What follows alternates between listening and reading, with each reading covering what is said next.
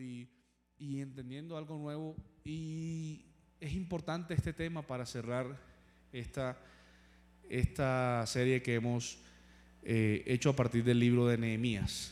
Y hemos hablado de cómo Nehemías tuvo la difícil, la dificilísima tarea de reconstruir los muros de su pueblo. Tuvo que viajar de nuevo a su pueblo, ayudar a su pueblo que se encontraba, en ese momento se encontraba debilitado, se encontraba seguramente asustado, seguramente eh, sufriendo, y él estaba en una posición, vamos a decirlo, cómoda, en una buena posición eh, laboral o en un buen estatus social. Y sin embargo, Nehemías desde el principio decidió hacer lo correcto. Y en el momento lo correcto era, oye, yo tengo que volver a mi pueblo y yo tengo que ayudarlos.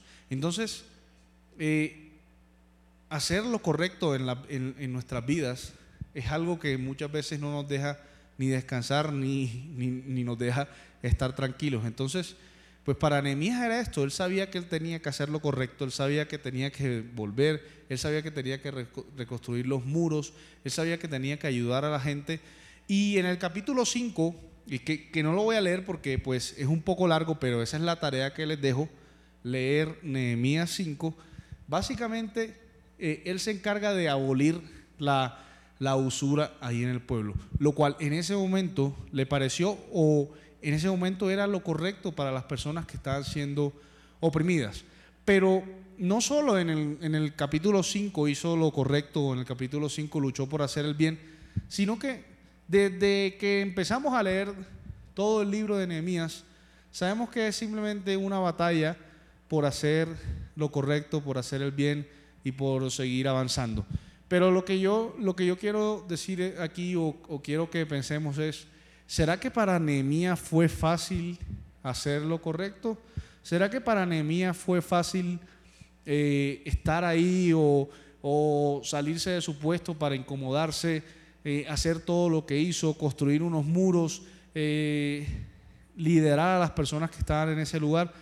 No fue, seguramente no fue absolutamente nada fácil y seguramente tuvo momentos en los cuales, en los cuales se tuvo que cansar eh, o, momentos eh, de depresión incluso en los cuales se pudo haber dicho, pero yo para qué estoy haciendo esto, yo, yo por qué estoy haciendo esto, eh, hago esto y no estoy viendo los resultados. Y vas a ver que en esta enseñanza vas a encontrar cómo, cómo a través de esta ley, que básicamente es la ley de la siembra y de la cosecha, vas a ver cómo Dios a su tiempo va dando la cosecha de las, de las cosas correctas que tú haces en tu vida. Entonces yo para empezar esta, esta enseñanza, yo quiero decirte, si tú eres una persona correcta o si tú eres una persona que buscas hacer lo correcto y tal vez no estés viendo ahora mismo el fruto, lo vas a ver. vas a ver que lo vas a ver. Pero también entiendo que, que debes ser o que eres una persona que no esperas algo a cambio y que lo haces porque eso es lo que emana de tu corazón. De nuestro corazón debe salir o debe eh, fluir, debe fluir que nosotros queramos hacer el bien, por supuesto. Nehemías sacrificó tanto por hacer lo correcto.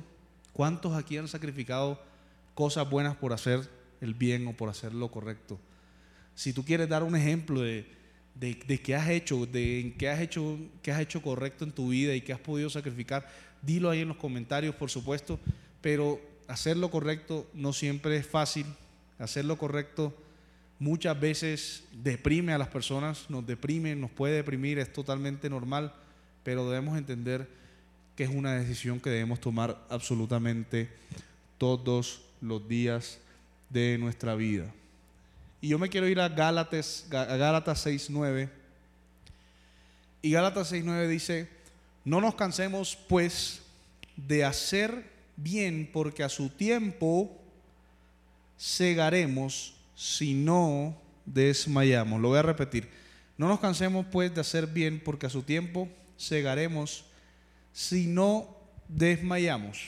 Y bueno, nosotros como cristianos entendemos que no hay absolutamente nada que nosotros podamos hacer en nuestro poder, por así decirlo, para ganarnos la salvación de nuestro Dios o ganarnos el corazón de nuestro Dios, porque eso es un amor incondicional que ya está ahí disponible. Entonces definitivamente eso no es por obras, ¿correcto? Ganarnos el corazón de Dios no es un tema que, hay mientras yo más bueno sea en la vida, más, eh, más Dios me va a amar o más el corazón de Dios me voy a ganar. No es la forma como funciona, no funciona así. Más sin embargo, mucha gente toma esto como excusa, porque realmente es así, lo toma como excusa para hacer lo que se les da la gana y no hacer las cosas bien. Y te digo una cosa, nosotros en nuestra vida, como seres humanos, como hijos de Dios, debemos siempre, cada día, buscar ser mejores personas. Debemos cada día siempre buscar hacer lo correcto. Debemos cada día buscar siempre hacer el bien. ¿Y sabes qué? No nos podemos cansar absolutamente de hacer esto. Más bien debemos hacerlo todos los días de nuestra vida. Eh, y sabes que muchas veces ayudamos a personas que quizás no lo merezcan, pero lo que no entendemos es que Dios siempre va a recompensar cualquier acción buena que nosotros hagamos y hagamos. Pero no solo debes hacerlo por Dios, debes hacerlo también absolutamente por ti, por la persona que tú eres y por el crecimiento personal que tú vas a tener en tu vida. ¿Y cuántos han ayudado a personas que no lo merecen? Alce su mano ahí donde está. ¿Cuántos alguna vez han sido bien con alguien, han hecho bien, bien algo y esa persona o esa situación no, no se los ha retribuido? ¿A cuántos les ha pasado eso? Eh, pero lo que debemos entender, y lo vamos a entender a medida que vayamos avanzando con la enseñanza, es que no es en los tiempos que nosotros tenemos, sino que es en los tiempos que Dios ha fijado para nosotros. Pero también como seres humanos, como seres humanos, nos cansamos, nos podemos llegar a cansar. Pero la palabra de Dios nos hace reflexionar en este día sobre esto. ¿Por qué nos cansamos de hacer el bien?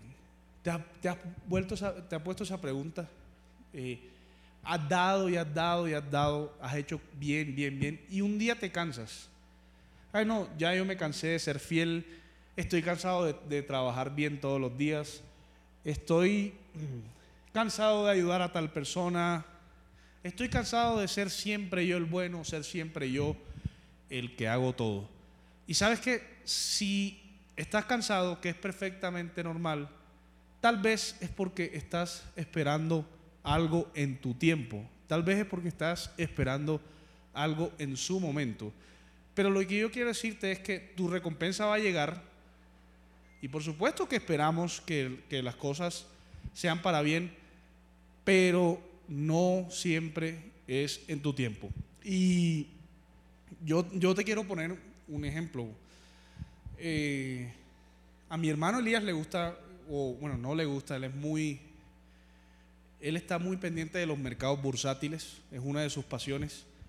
Y él puede corroborarme aquí, las personas que trabajan en finanzas o que trabajan en, en bolsa, que tú haces una, tú haces una inversión, digamos, tú haces una inversión, pero tú no puedes decir, no, digamos que yo hoy voy a invertir en acciones de Apple, por así decirlo. Y tú no puedes decir, no, mañana voy a recibir tal porcentaje de rentabilidad, porque realmente eso es un misterio. Es algo que realmente no se sabe eh, cuánta rentabilidad vas a recibir ahí al día o, al mes o al, año, lo que sea. Pero si tú, si tú, si esas personas ponen su fe eh, en eso, en, esas inversiones que hasta pueden darles pérdidas, pues déjame entender, déjame, darte a entender también que con Dios pasa algo similar. La diferencia es que con Dios nunca vas a tener pérdidas. Lo que pasa es que con Dios la recompensa te va a llegar al tiempo de Dios. Te va a llegar en, lo que se denomina como el kairos, que, no te voy a decir ahora mismo qué es el kairos, pero el Cairo es algo importante que debes entender para tu vida y te voy a dar ahora la diferencia de eso. Jesús dijo que todo el bien que quieran para ti, hácelo a, los demás. Mira, ¿cuántos quieren cosas buenas para su vida? ¿Cuántos quieren que les vaya bien en su vida? ¿Cuántos quieren, hombre, que les pase, vamos a verlo así, ¿cuántos quieren que les pase cosas buenas en su vida? Pues si tú quieres cosas buenas en tu vida, tú tienes que sembrar cosas buenas en la vida de otros. Es así como funciona. Es la ley, simple ley de la siembra y de la cosecha. Hacer lo correcto es sembrar para después cosechar. Eso es hacer lo correcto. Mira que Nehemías definió cuál era, qué era lo que Nehemías quería a cambio. ¿Acaso Nehemías iba a recibir un millón de dólares, dos millones de dólares por, por hacer lo que hizo por su pueblo? No, simplemente escuchó la voz de Dios, la voz de Dios, él fue sensible a la voz de Dios y le dijo, tú tienes que volver y hacerlo. Y lo hizo sin esperar nada a cambio y los resultados se hablan hasta el día de hoy. Entonces, cuando hacemos lo correcto sin esperar nada a cambio, eso es definitivamente lo que pasa. No podemos cansarnos de hacer el bien. No podemos cansarnos de hacer el bien porque así como no nos cansamos de querer recibir buenas cosas en nuestra vida, no podemos cansarnos de querer dar buenas cosas en nuestra vida. Tiene que ser algo totalmente recíproco. Mira, nosotros estamos en este, en este mundo, en esta tierra estamos es para dar, estamos es para ser de bendición para otros, estamos es para impactar la vida de otros. Y cuando hacemos eso, cuando tú tienes bien claro eso, vas a ver cómo Dios va a orar en tu vida y no te va a hacer falta nada pero nunca es con la motivación de que voy a recibir algo a cambio al día siguiente. Hay personas que hacen inversiones bursátiles y finalmente reciben el beneficio 10, 15 años después, una cosa así, y sin embargo, eh, esas acciones en las que invirtieron hace 15 años les, dieron, les dieron resultados el día de hoy, 15 años después. Pues déjame decirte que cada acción que tú haces escuchando la voz de Dios va a tener una recompensa. Si no la estés viendo ahora mismo, va a tener la recompensa. Y tú tienes que creer eso y sin embargo hacer el bien. Y yo quiero que nos vayamos a Isaías 40, 29. Y antes de eso, posiblemente nos cansemos, posiblemente lleguen momentos en los cuales se nos agotan las fuerzas y decimos, yo, yo doy y doy y no recibo nada. Pero entonces, aquí es donde va la diferencia entre estar cansado y estar sin fuerzas. Isaías 40, 29 dice, Él da esfuerzo al cansado y multiplica las fuerzas del que no tiene ningunas. ¿Y tú sabes cuál es la diferencia entre una persona cansada y una persona que no tiene fuerzas? Pues básicamente es muy fácil de diferenciar. Un cansado todavía tiene algo de fuerzas. Y una persona que se quedó sin fuerzas ya no tiene nada, está postrada, no tiene nada. Pero el versículo dice que Él da esfuerzo al cansado y multiplica las fuerzas del que no tiene ninguna.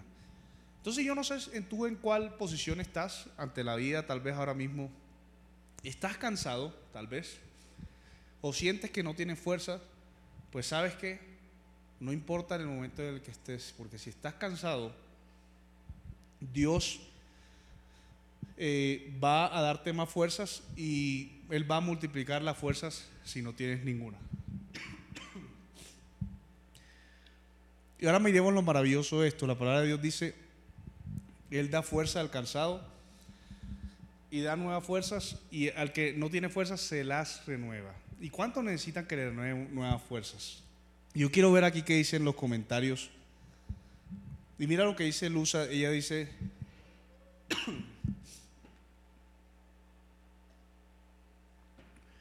no hay que cansarse porque no es por las personas por lo que Dios nos enseña, cada día y compartir lo bueno de todos. No es por las personas, bueno, es lo que Dios nos da a nuestra vida y definitivamente Dios nos va a dar cosas muy buenas si tú sigues creyendo ahí en Él.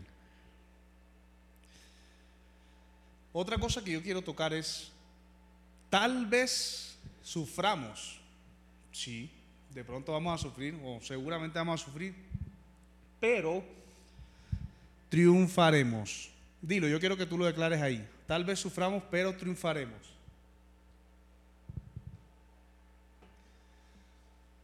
Y 1 Pedro 3:17 dice, si así lo quiere, es mejor que sufran por hacer el bien que por hacer el mal.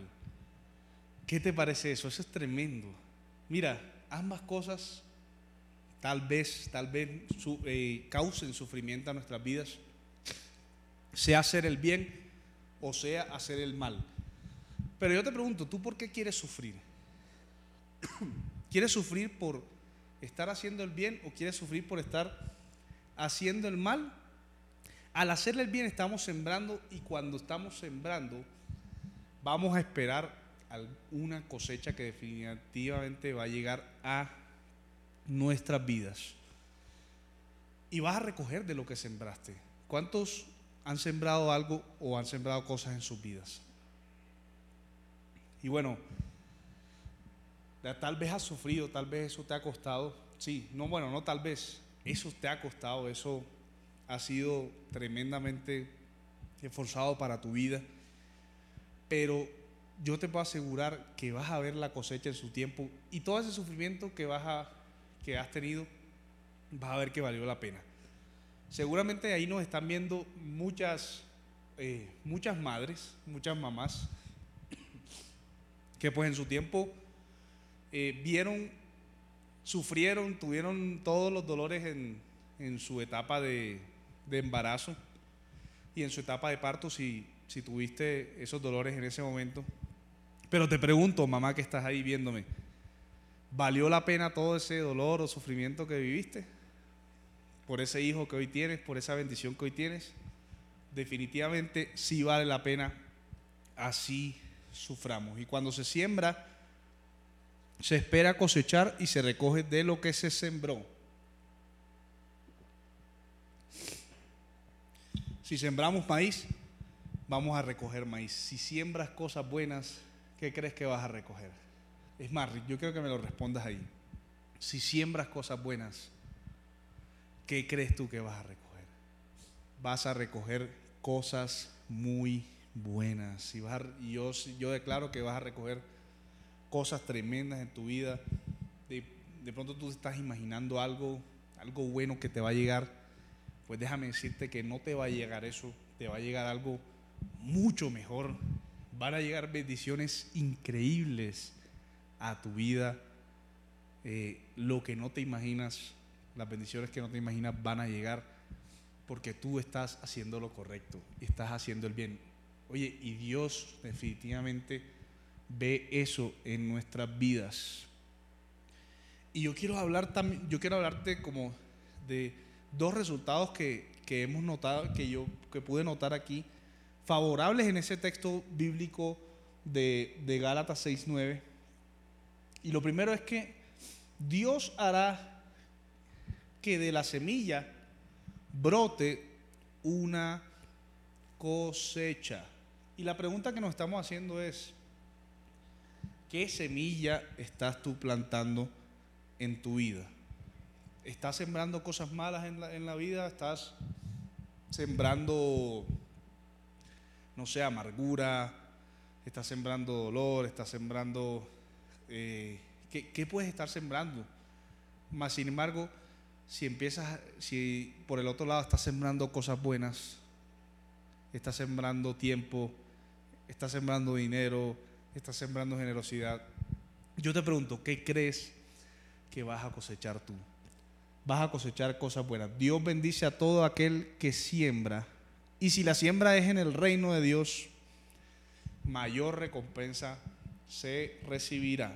Porque yo te digo, yo te digo algo, hay personas que siembran, que creen en el principio de la siembra y de la cosecha y ni siquiera son cristianos. Yo hace, hace muy poco, eh, creo que la semana pasada, no recuerdo, eh, estaba hablando de de, ahora que fui, que estuve en Nueva York y veía como la cultura de dar propina era algo tan, tan usual. Y había gente que incluso daba propinas que eran más, más grandes del mismo pedido que tenía. Entonces, si el pedido eran 10 dólares, ellos daban 20 dólares de propina. Se ve, se veía, lo, lo, estamos viendo ahí. Pero es porque hay muchas personas en, en este país que creen que cuando siembran, que creen que cuando son generosos, les va a ir incluso mejor. Entonces, yo personalmente, esto es personal, yo, yo quiero ser así, o yo quiero ser una persona generosa, eh, quiero ser una persona que no le cueste dar, a muchos nos cuesta dar, es muy difícil, pero yo quiero ser así que no me cueste dar, porque sé que ese principio de la siembra y de la cosecha definitivamente nos va a bendecir enormemente, enormemente nos va a bendecir. Y si a esta persona les va bien y creen en la siembra y la cosecha, ¿por qué tú, no, tú que eres hijo de Dios, no te has decidido por creer en que cuando tú siembras algo, Dios definitivamente te va a dar una cosecha?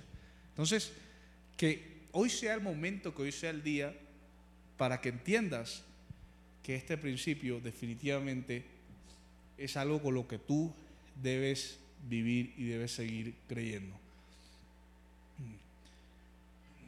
Es por ello que la clave está en no cansarse, mantener la expectativa.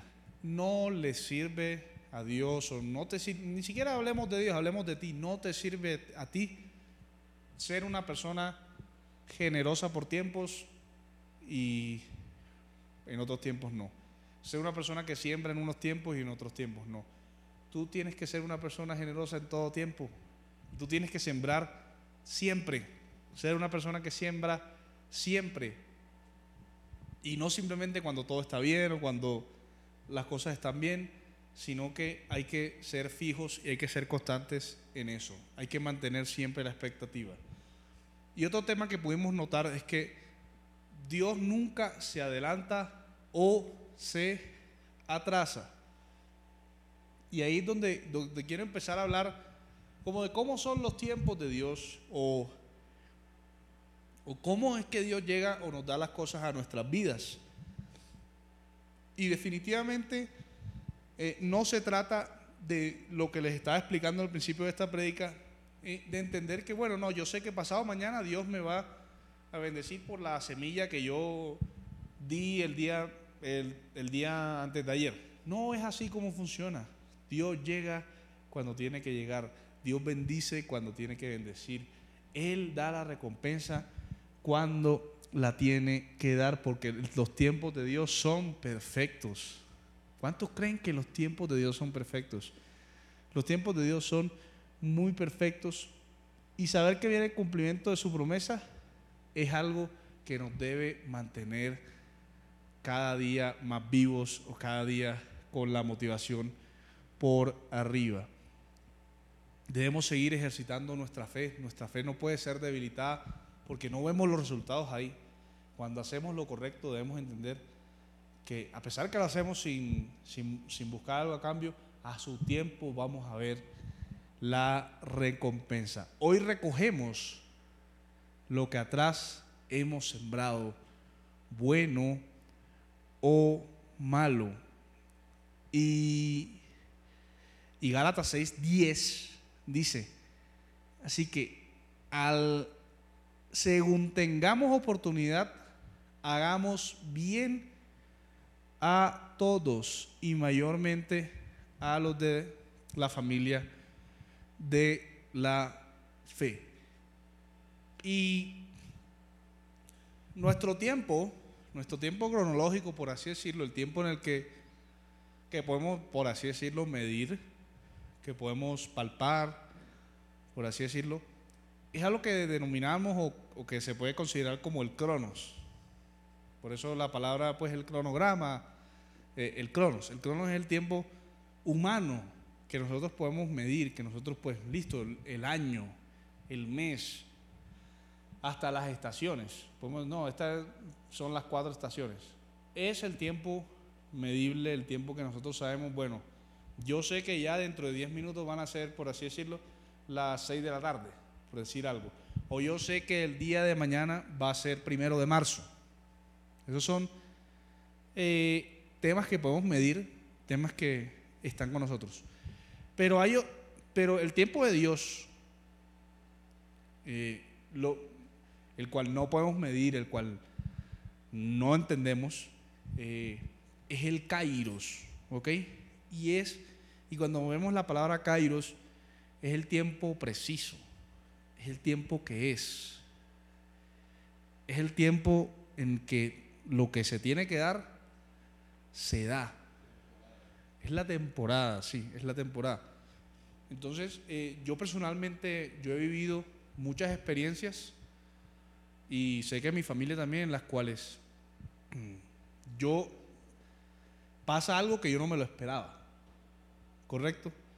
Que, mm, por ejemplo, digamos, esto iba a pasar, yo, me, yo me, recuerdo muy bien una vez que estamos, estábamos en un restaurante, allá cuando vivimos en Barranquilla, y estaban atracando el restaurante. No sé si, si lo recuerdas, padre, que estábamos en, el restaurante árabe este, y, y mi hermano y yo, preciso, entramos ahí, entramos al, restaurante, cuando los atracadores estaban ahí al lado ya atracando y nosotros ni nos dimos cuenta. Y al final la policía llegó ahí en el momento. Entonces, lo, lo que quiero decir es que el Kairos es así, son, son cosas inesperadas. O sea, muchas veces es hasta lo que tú piensas que no debe pasar, pasa precisamente. Pero yo quiero, quiero creer, o creo fuertemente, que ese es, ese es la mano de Dios. O sea, la mano de Dios siempre está en nuestras vidas. Y la mano de Dios aparece cuando tiene que aparecer, a pesar que Dios está con nosotros en todo tiempo. Cuando vamos a recibir las bendiciones o cuando Dios va a darnos la cosecha, lo hace cuando tiene que pasar. Entonces, yo te doy un ejemplo. De pronto tú no tienes trabajo ahora mismo. No sé, tal vez pero ¡pum! Eh, te llega una herencia o te llega otro trabajo o te llega una siembra. Ese es el Kairos de Dios. Ese, es como un ejemplo de lo que es el Kairos. Pero, pero el Kairos tiene mucho que ver también con la ley de la siembra y de la cosecha.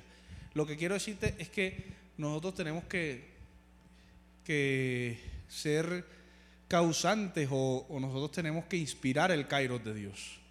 ¿Correcto?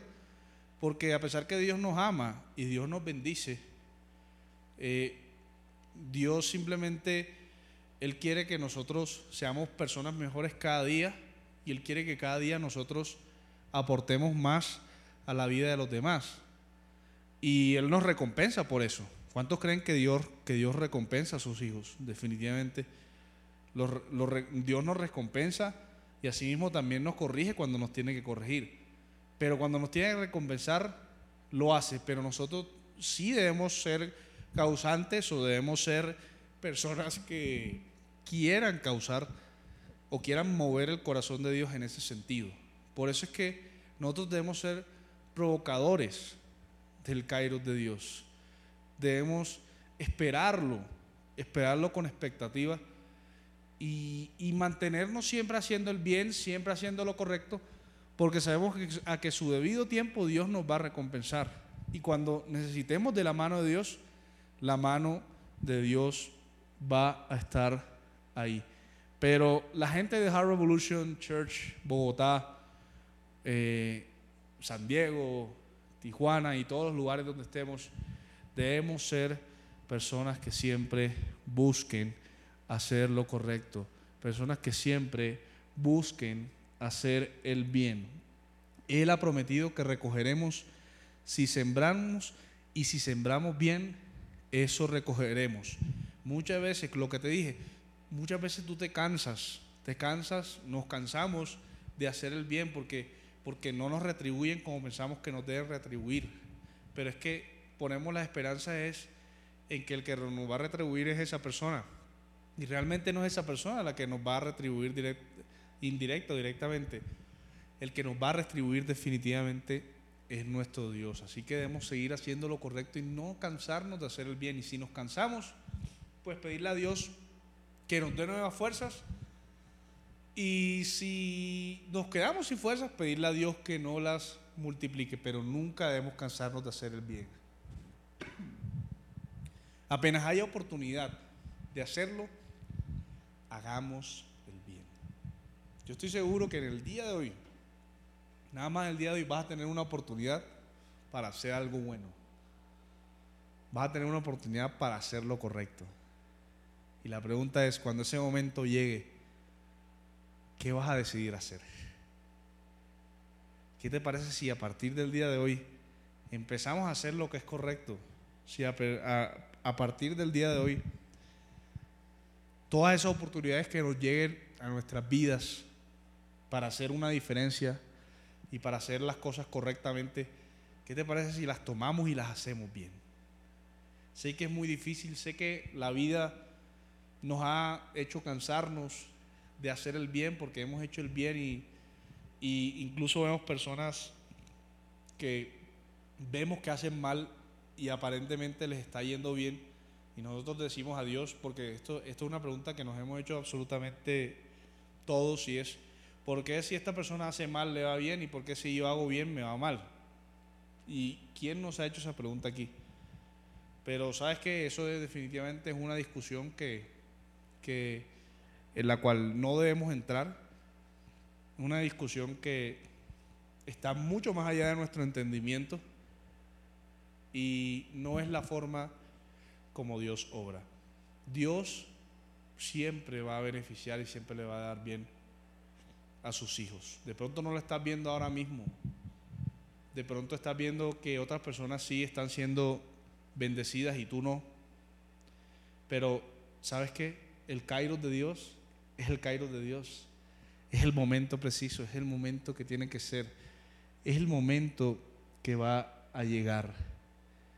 Y sabes, el Cairo de Dios va a llegar a tu vida cuando tiene que llegar. Así que yo te invito en esta mañana a que, a que seas una persona que hagas el bien a todos, que siempre hagas el bien, que siempre busques buscar el, siempre busques hacer el bien y que no te canses de hacerlo. Porque lo que me gusta a mí ahí de Gálatas es que dice, no nos cansemos de hacer el bien, sí, correcto, porque a su tiempo cegaremos, correcto, pero después dice, si no desmayamos. Entonces, quiero verlo como que es una condición también. No solamente es sembrar, sino que es sembrar y esperar pacientemente la cosecha. Y yo estoy seguro que las personas que se dedican a la agricultura tienen una enseñanza tremenda, muy literal de cómo es esto, porque, porque eh, hay temporadas en las cuales tienes cosechas, hay temporadas en las cuales no ves nada, seguramente hay temporadas en las cuales la cosecha se tarda más por cuestiones meteorológicas o lo que sea en llegar. Más sin embargo, estas personas son pacientes y están ahí sabiendo que la cosecha va definitivamente a llegar y no desmayan. Entonces, lo que yo quiero decirte es, eso es lo que tenemos que hacer nosotros. No podemos desmayar. No podemos rendirnos de hacer el bien. Siempre debemos hacerlo. A su tiempo vamos a ver la cosecha si no desmayamos. Y Nehemías en su, en su, en su historia, él decidió hacer lo correcto. A pesar de cómo estaba todo bien, a pesar cómo pudo, puede que estar en una posición favorable, sin embargo él decidió hacer lo correcto. Y hacer lo correcto es para valientes definitivamente. Es para personas, para valientes de Dios, quiero decirlo de esa forma.